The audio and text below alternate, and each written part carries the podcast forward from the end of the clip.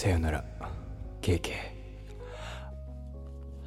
あるある ENN の5番手がお邪魔いたしております。えー、4月の11日朝の配信でございます。えー、おはようございます。あるある ENN 書いてレンガエンと申します。5番手がお邪魔いたします。よろしくお願いいたします。さあ冒頭何の話、えー、いきなりさようならとか言い出した。らどうしたって？話なんですけどえー、っとですね。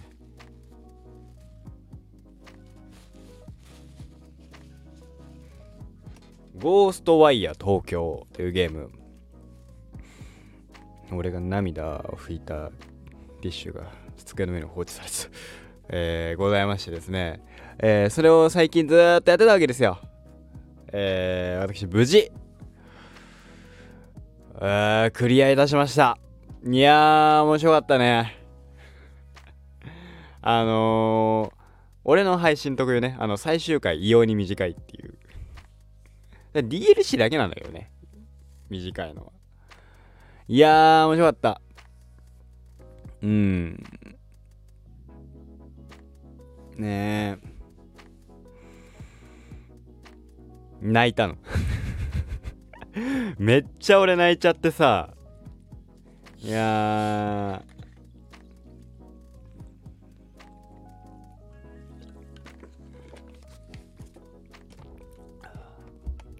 ゴーストワイヤー東京。まあ、どういうゲームかっていうのを説明するときどどう説明するのいいのかな。待ってね。こういう時はですね通に検索をかけるのが一番いいんですよ。えー、で、えー、こういうのは Wikipedia とか Steam の、えー、説明を読むわけだ。あったあった。突然東京の人々が消失しかつての大都市はまがまがしき異界の存在の手に落ちた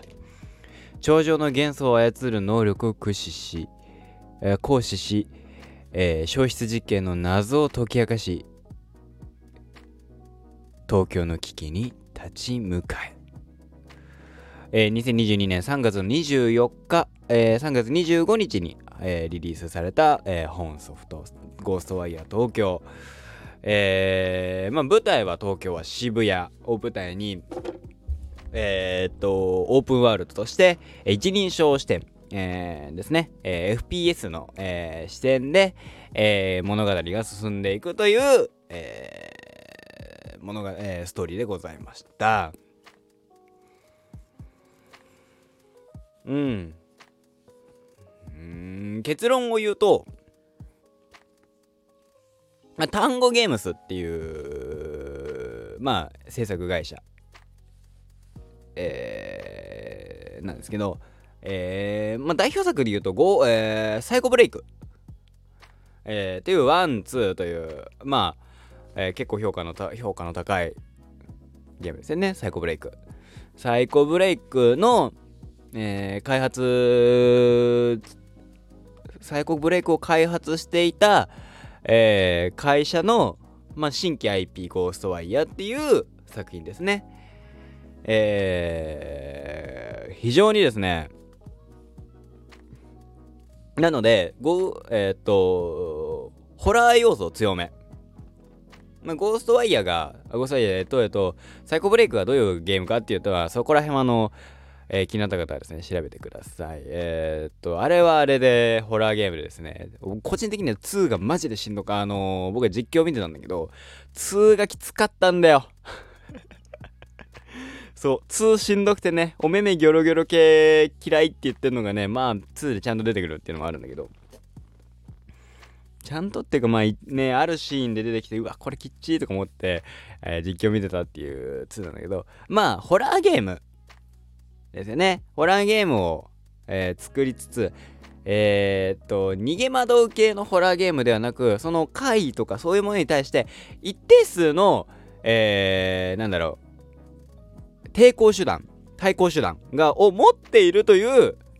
ホラーゲームですよね。えー、逃げる、逃げる隠れるしかできないホラーゲームではなく、えー、対抗できる。えー、なまあバイオハザード的なそれこそバイオハザードのね、えー、カプコンとかにもともといた方が、えー、独立して単語ゲームズっていう流れだった記憶があるので、あの合ってるかどうかちょっとわかんないんだけど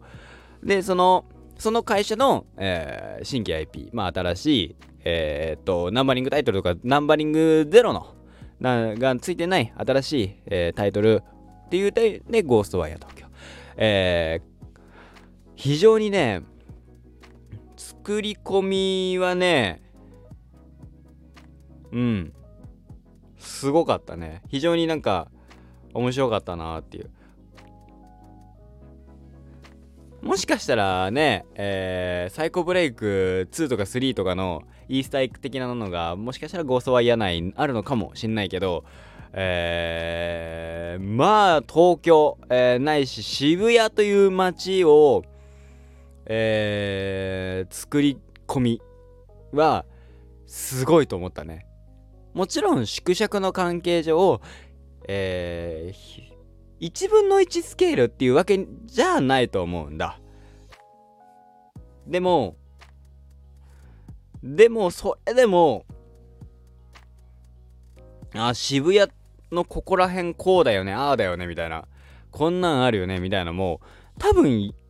細かく言えるし、えー、ねそ、そういった形になってるから、すごい、やっぱ、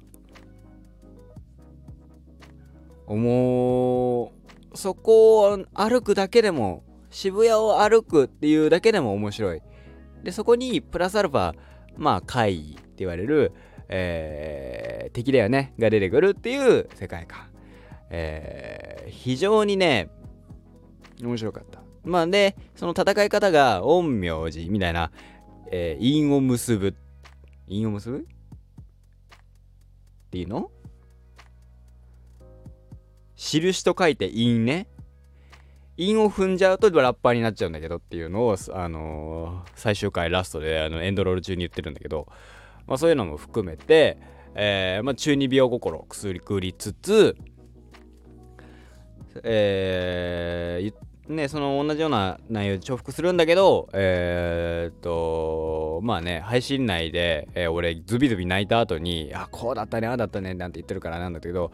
えー、喋って、あのー、陰陽師的、そういう、なんだろう、えー、と、お祓いとか、まあ、そう、そういった因を結ぶとか、そういった、えー、陰陽師的、えー、戦い方なんだけど、そこが、えー、まあ、敵がね、かなり、えっ、と、現代の、えー、サラリーマン風とかいろんな人が出てくるっていうのもあるんだけど戦い方がなスタイリッシュなえっ、ー、と今のななんて言ったらいいんだろうな陰陽師っていうものなんだけど古臭くないっていうちょっとデジタル化した表現の、えー、講義方法とかになってて。僕はまあそれでねまあおもしなんか非常にわいいじゃんいいじゃんいいじゃんつってやってましたね。うん。めちゃめちゃねあのー、いろいろやってたんだけど。まあ何が楽しいってさまあ街探索っていうね一つとってもそれがまあ一つ楽しい街探索街をえー、ねプラプラするっていうだけでも楽しいし。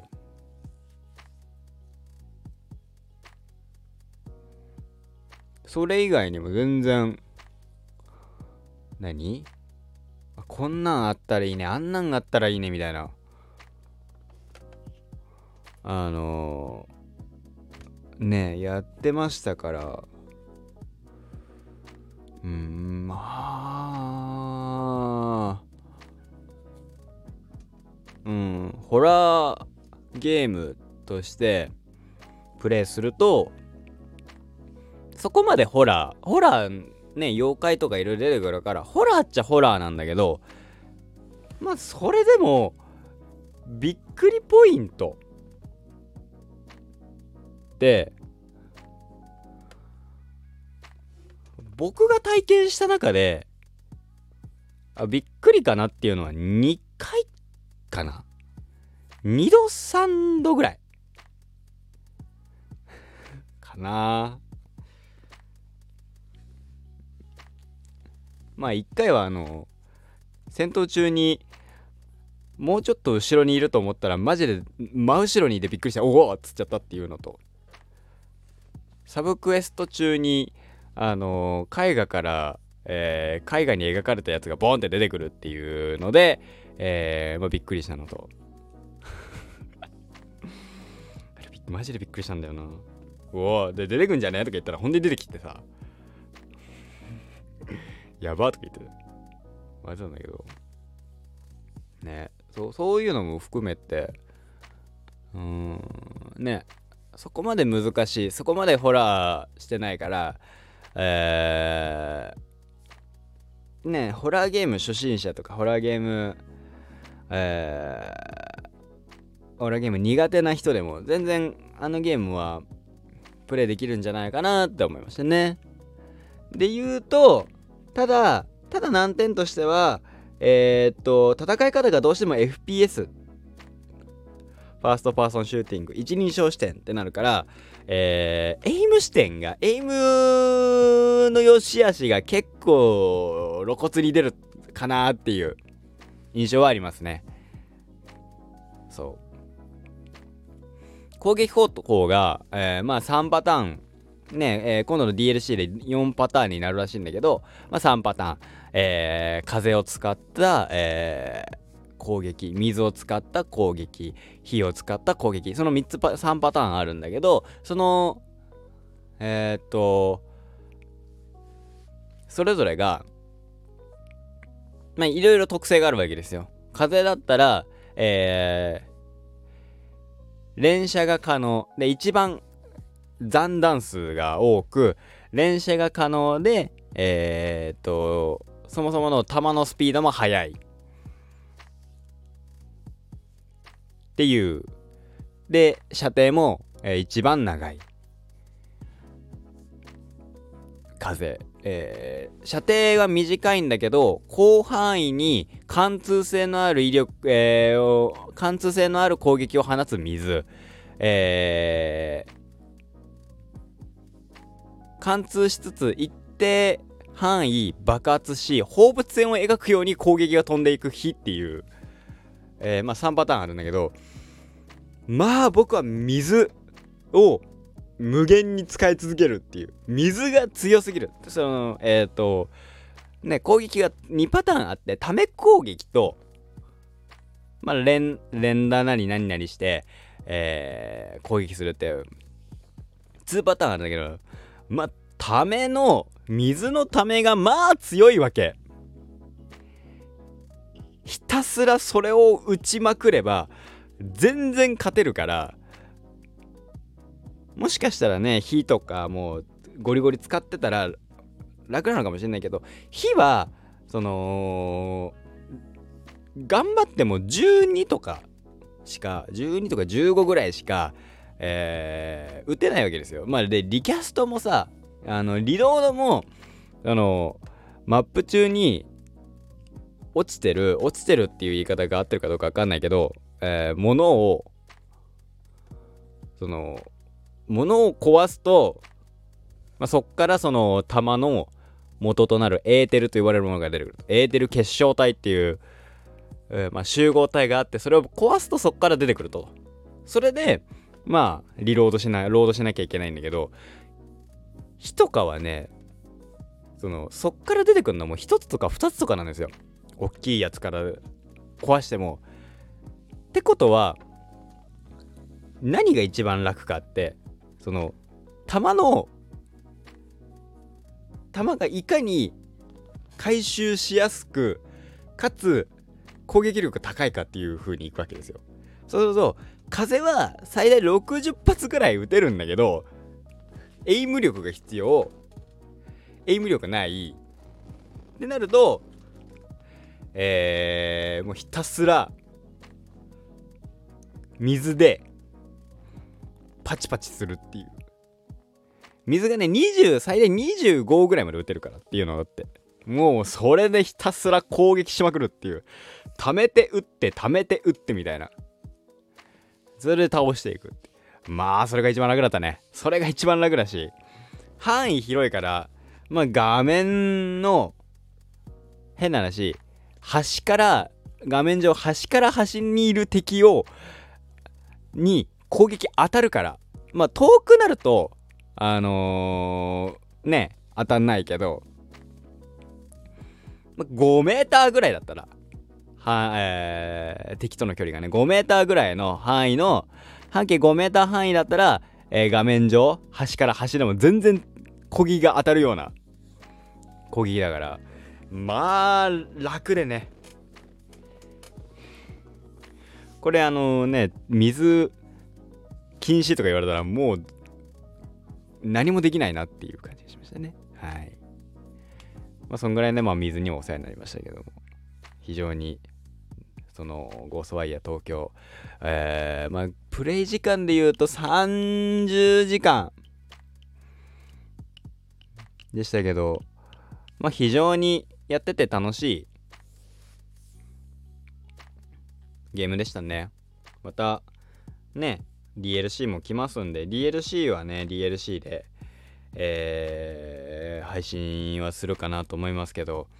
DLC 終わったらどうしようかなっていうところだね、えー、次のゲームね配信するゲームちょっと考えようかななんて思ってますと。はい。まあ、ゴーストアイヤー東京面白かったですね。えー、っと、ただやっぱりなんだろう、移動とかの面で言うと、オープンワールドの移動っていうことを考えると、スパイダーマンの方が僕はやっぱり面白かった。楽しかった。けど、まあ、スパイダーマンよりとゴーストワイヤー、まあ、このね、配信でやってる2作で言うと、えー、どっちがまあ、おすすめかって言われたら、どっちだろうな